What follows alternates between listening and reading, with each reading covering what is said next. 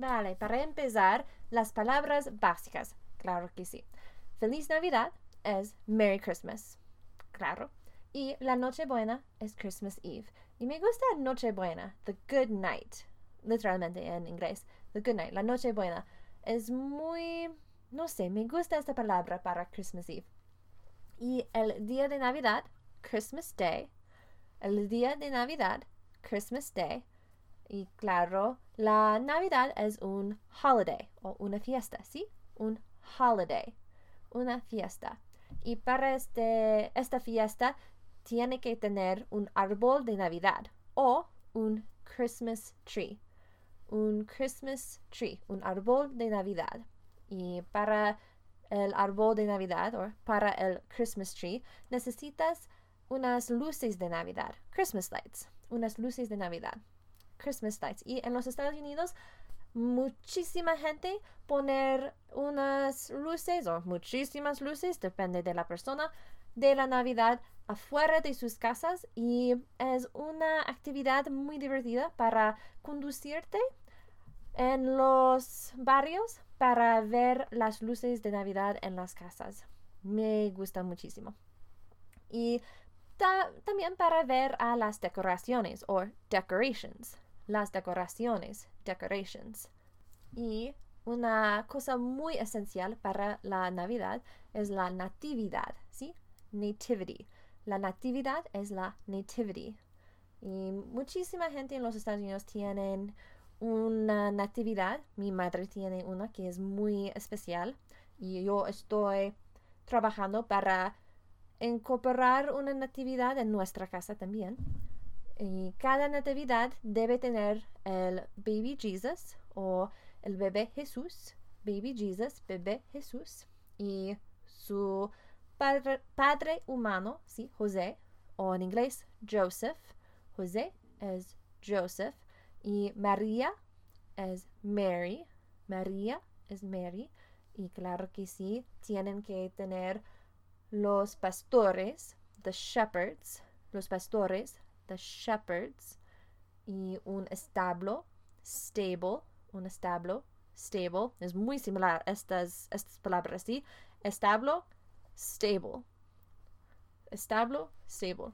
Y hay tres hombres sabios three wise men, tres hombres sabios, three wise men, quien uh, siguen a la estrella de Belén, the star of Bethlehem. La estrella de Belén es the star of Bethlehem.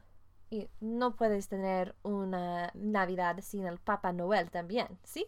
Entonces, Papa Noel o Santa Claus, Santa Claus, Papa Noel Santa Claus. Y hay una película que se llama Klaus en Netflix ahora que es mi favorita. Es muy divertido.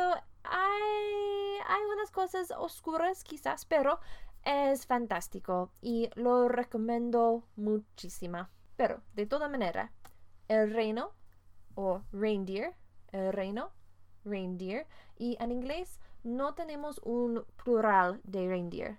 Un reindeer un reino es reindeer y dos reinos es two reindeer. Un reino, one reindeer. Dos reinos, two reindeer. Es un poquito extraño, sí, pero ¿qué puedo decir? Las galletas, cookies. Las galletas, cookies. Los regalos o los presentes es gifts or presents. Los regalos, gifts o los presentes, presents. Y presentes como presents es más formal, ¿sí? los regalos y gifts son palabras más informal o usado, usados mm, más, yo diría. Que un bastón de caramelo es un candy cane. Un bastón de caramelo es un candy cane, muy importante. Y tienes que poner los bastones de caramelos en los árboles de la Navidad, ¿sí? You have to put candy canes on the Christmas trees.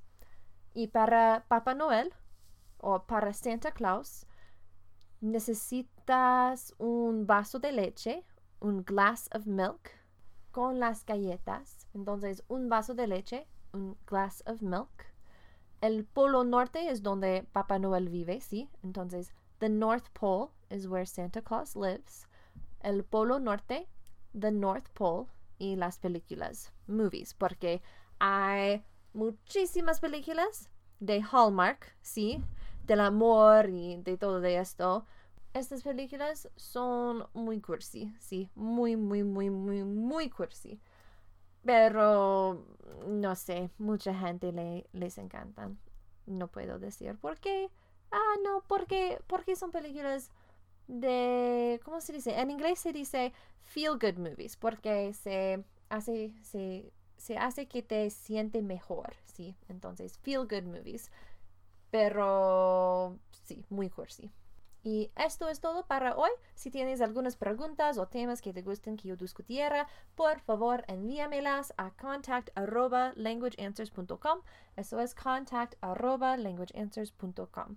Y si te gusta este episodio, por favor, haz clic like o déjame un comentario positivo. O si no quieres faltar ningún episodio, por favor, suscríbete por YouTube, SoundCloud, iTunes, Google Play, Transistor, todos. Y este episodio está producido por Language Answers Limited a www.languageanswers.com. Soy traductora, editora y podcastora.